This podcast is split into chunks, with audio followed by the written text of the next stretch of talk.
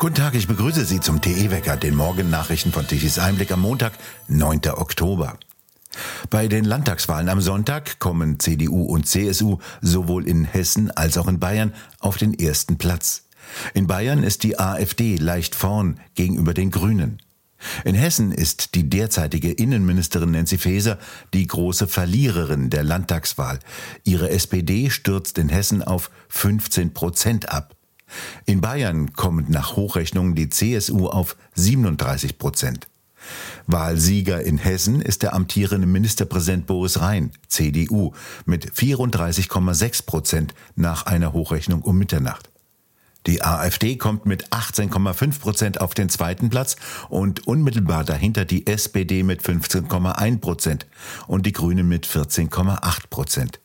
SPD und Grüne verlieren mit 4,7 bzw. 5,0 Prozentpunkten erhebliche Stimmenanteile. In Bayern verlieren die Grünen, die AfD gewinnt von allen anderen Parteien Stimmen. In Bayern wird die FDP nicht in den Landtag einziehen, anders dagegen in Hessen. Dort ist sie erst draußen, dann am frühen Morgen plötzlich wieder drin. Fehlende Daten aus zwei Wahlbezirken in Oberursel im Hochtaunuskreis haben die Bekanntgabe des vorläufigen amtlichen Endergebnisses in Hessen verzögert. Heute Nacht war noch nicht ganz klar, ob sie endgültig drinnen ist. Die Spitzenkandidatin und Bundesinnenministerin Faeser hat in ihrem Wahlkreis versagt. Sie holte im Kreis Main-Taunus nur die drittmeisten Stimmen und liegt damit hinter der Kandidatin der Grünen und dem Kandidaten der CDU. In Bayern siegte der Parteivorsitzende der Freien Wähler Hubert Aiwanger in seinem Stimmkreis Landshut mit 37,2 Prozent und danach folgt auf Platz zwei der CSU-Kandidat mit 24,8 Prozent. Und so ordnete Hermann Binkert vom Meinungsforschungsinstitut INSA in der Wahlsondersendung von Tichys Einblick in einer ersten Reaktion das Ergebnis ein. Das Entscheidende scheint mir zu sein, dass uns die Wähler ja im Vorfeld schon gesagt haben, für die Mehrheit ist die Bundespolitik ein wahlentscheidendes Thema gewesen. Und bei der Bundespolitik war es wiederum mehrheitlich dass es die Migrationspolitik ist, die für die Leute wichtig war. Ich denke, dass das gute Ergebnis der beiden Oppositionsparteien im Bund, äh, Union und AfD, zeigen, äh, dass da äh, einfach ja auch eine Klatsche äh, gegen die Ampelkoalition erfolgt ist. Die Ampelkoalition hat im Bundestrend äh, nur noch 37 Prozent, alle drei Parteien zusammen, von 52 bei der letzten Wahl. Und wenn Sie jetzt sehen, welche Ergebnisse die Ampelparteien in Hessen und Bayern haben, äh, dann ist das wirklich eine Watsche, die sich äh, gebacken hat. Kann man so regieren in Berlin? Ich meine, es waren Landeswahlen. Aber Landeswahlen bedeuten auch einen Bundestrend. Vor allen Dingen, es sind ja 18 Prozent aller deutschen Wahlberechtigten ungefähr, die da zur Wahl gegangen sind. Kann man so regieren? Oder regiert man da ohne Unterbau? Also gerade weil das Ergebnis so schlecht ist, glaube ich, dass sich die drei Ampelparteien noch mehr aneinander fesseln werden aber es ist natürlich äh, für die Bevölkerung unbefriedigend. Das äh, ist eine Regierung, die bei den Menschen nicht ankommt. Es ist eine Regierung, die praktisch nur noch aus Verzweiflung zusammenhält und die ganz offensichtlich ja das wichtigste Thema für die Bürger, äh, die Frage der Migration, äh, nicht geregelt bekommt. Äh, also insofern äh, wird es, wird es spannend sein zu sehen, ob äh, die Regierung die Kraft hat, Lehren aus diesem Wahlergebnis zu ziehen. Roland Tichy und Achim Winter fragten auch Gerhard Papke, FDP, den ehemaligen Landtagsvizepräsidenten von Nordrhein-Westfalen, ob es der Politspitze in Berlin vollkommen egal ist, was die Basis im Lande denkt und will. Ist es wirklich so ein egoistisches Spiel, dass man sagt, Hauptsache ich bin Minister, drei Personen, paar Staatssekretäre dazu und der Rest der FDP ist egal? Naja, das ist ja nicht nur ein, äh, ein, ein Phänomen bei der, bei der FDP, sondern das ist ein Phänomen in diesem, in diesem, in diesem äh, Mikrokosmos Berlin, äh, wenn man nur mit schweren Dienstlimousinen von einem Termin zum nächsten gefahren wird, vom ARD-Studio zum ZDF-Studio, dann nimmt man die Welt eben sehr selektiv wahr. Äh, und es geht ja nicht nur darum, dass man an der Basis ein paar kommunale Mandate verliert. Hier bricht die gesamte Parteistruktur weg.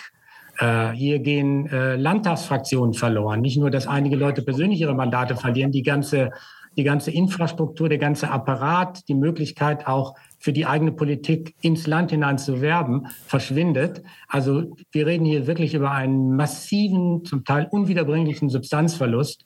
Äh, und äh, wenn die FDP jetzt nicht den Mut hat, in den Führungsgremien das offen zu diskutieren und zu sagen, es kann so nicht weitergehen mit der Ampel, dann wird die Ampel das Schicksal der FDP besiegeln. Stand heute, ohne dass wir die Endergebnisse äh, der beiden Wahlen von heute kennen, ist, der Sturzflug, der Niedergang der FDP wird weitergehen. Und das hängt ganz, ganz entscheidend mit der fatalen äh, falschen und schädlichen Politik der Ampel zusammen, für die die FDP immer in die Mitverantwortung genommen wird, was ja auch kein Wunder ist, denn sie verschafft den Grünen ja auch zur Mehrheit. Frau Faeser im Übrigen leider auch.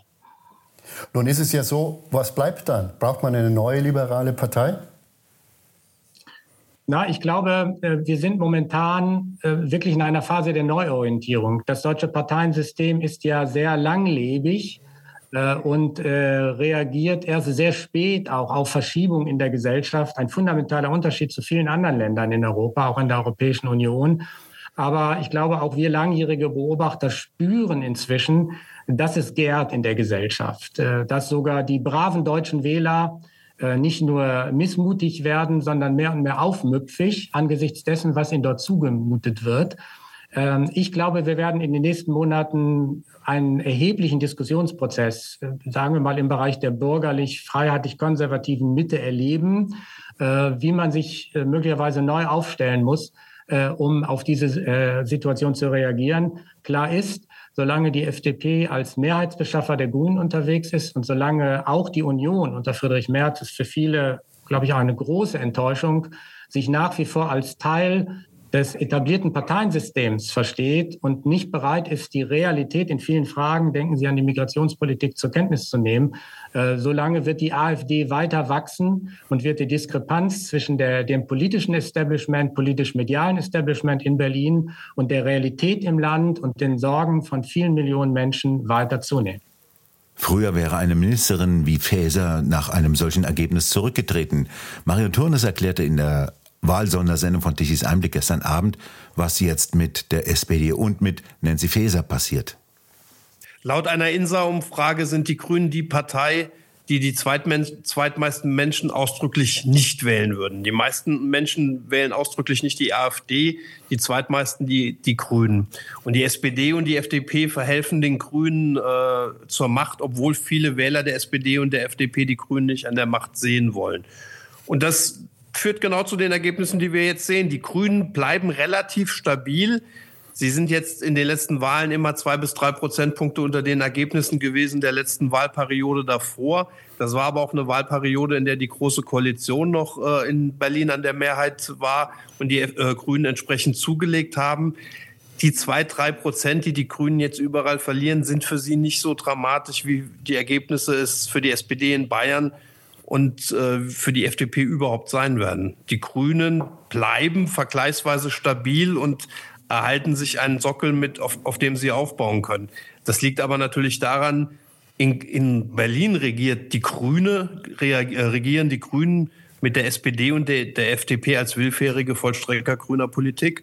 Das schreckt SPD-Wähler ab, das schreckt äh, FDP-Wähler ab. Aber der harte Kern der Grünwähler ist damit zufrieden. Aber kann man äh, eine Regierung führen, die auch schwere Entscheidungen treffen muss? Wir reden heute ja auch über den Krieg in Israel. Kann man eine Regierung führen, äh, die ungefähr von 70 Prozent der Bevölkerung nicht mehr getragen wird. Und wir erleben ja auch heute, dass Nancy Faeser angegriffen wird, weil sie die Migration nach Deutschland ungezügelt, unkontrolliert und eher noch ausweiten will, statt eingrenzen will. Aber wir wissen, dass mit der Migration ja auch ähm, so nicht so nette Leute kommen, dass der Terror wieder nach Deutschland einmarschiert.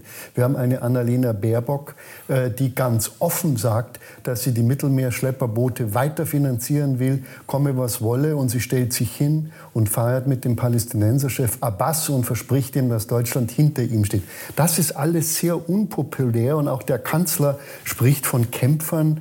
Äh, also wir erleben als ein, ein, ein, eine, eine Koalition, die plötzlich wie aus der Zeit gefallen wirkt. Da ist ein neuer Krieg und äh, man ist anscheinend irgendwie wieder unentschlossen. Warum unterstützen wir, frage ich, warum unterstützen wir weiter palästinensische Radikalorganisationen mit deutschem Steuergeld? Schlägt es auch zurück auf die Wähler?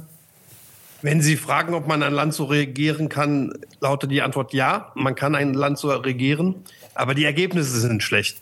Die Ergebnisse sind schlecht für die Regierungspartei, das erleben wir heute Abend wieder. Noch schlimmer sind natürlich die Ergebnisse für die Bürger, die in diesem Land leben. Und die sind verheerend. Ähm, wir erleben jetzt seit vollen 24 Stunden brutalsten, widerlich, widerlichsten Terror der Hamas in Israel. Und nach 24 Stunden hat immer noch keiner erklärt, dass Deutschland seine Zahlungen an die Hamas einstellen wird. Diese Minimalforderung, dass wir Terroristen, die Frauen entführen, die Kinder entführen, die Senioren äh, entführen, die Leichen schänden, diese Minimalforderung denen das Geld zu entziehen, die nicht weiterhin mit Geld zu unterstützen. Nicht mal das kriegen wir hin. Und so kann man regieren, aber nur noch zwei Jahre und dann ist der Spuk vorbei. Die Wahl wirft viele Fragen auf, auch die nach der Legitimität dessen, was eine Ampelkoalition gegen die Mehrheit der Bürger durchzusetzen versucht. Nachdenken über das Parteiensystem ist angesagt und das war auch ein wesentliches Thema bei der gestrigen Wahlsondersendung von Tichys Einblick. Bisher hatten wir Umfragen, die sagten, dass 70 Prozent der Bevölkerung die Politik der Ampel ablehnen. Jetzt wissen wir, 70 Prozent der Wähler lehnen die Ampel ab. Das ist das Thema dieser Wahl. Die Ampelkoalition macht also eine Politik gegen die Mehrheit der Bürger. Wie lange wird das noch gut gehen? Schwierig zu sagen. Noch dauert diese Legislaturperiode, also zwei Jahre.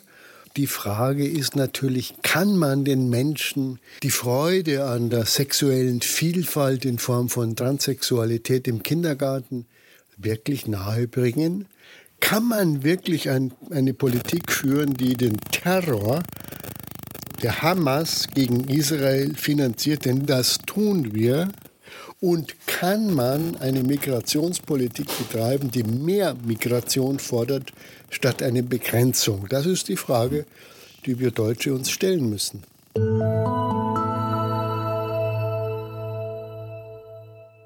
Jetzt noch ein Werbehinweis für eine Veranstaltung.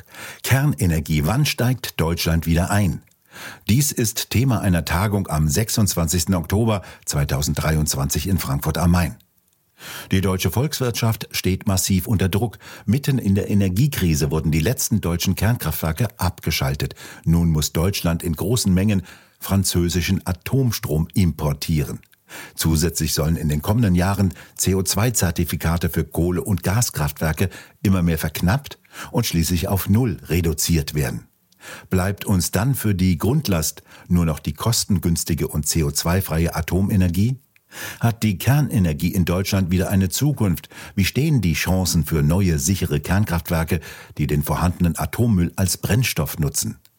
Diese und weitere Fragen diskutieren Brancheninsider und andere Experten auf einer Veranstaltung in Frankfurt am Main. Informieren Sie sich am 26. Oktober 2023 aus erster Hand auf der Tagung Kernenergie, wann steigt Deutschland wieder ein? Mit Professor Dr. Fritz Fahrenhold, Professor Dr. Horst Michael Prasser, Diplom-Ingenieur Jürgen Schöttle, Wirtschaftsingenieur Wilfried Hahn, Kommunikationschefin Lisa Rass, Dr. Björn Peters und Dr. Med Dietmar Hansch. Veranstalter sind die gemeinnützige Akademie Bergstraße und die Initiative Rettet unsere Industrie. Mehr unter der Internetadresse akademie-bergstraße.de. Soweit dieser Werbehinweis. Aus organisatorischen Gründen muss heute das Wetter und das Energiewendewetter leider ausfallen. Es kommt morgen wieder. Wir bedanken uns fürs Zuhören. Schön wäre es, wenn Sie uns weiterempfehlen. Weitere aktuelle Nachrichten lesen Sie regelmäßig auf der Webseite tichiseinblick.de und wir hören uns morgen wieder, wenn Sie mögen.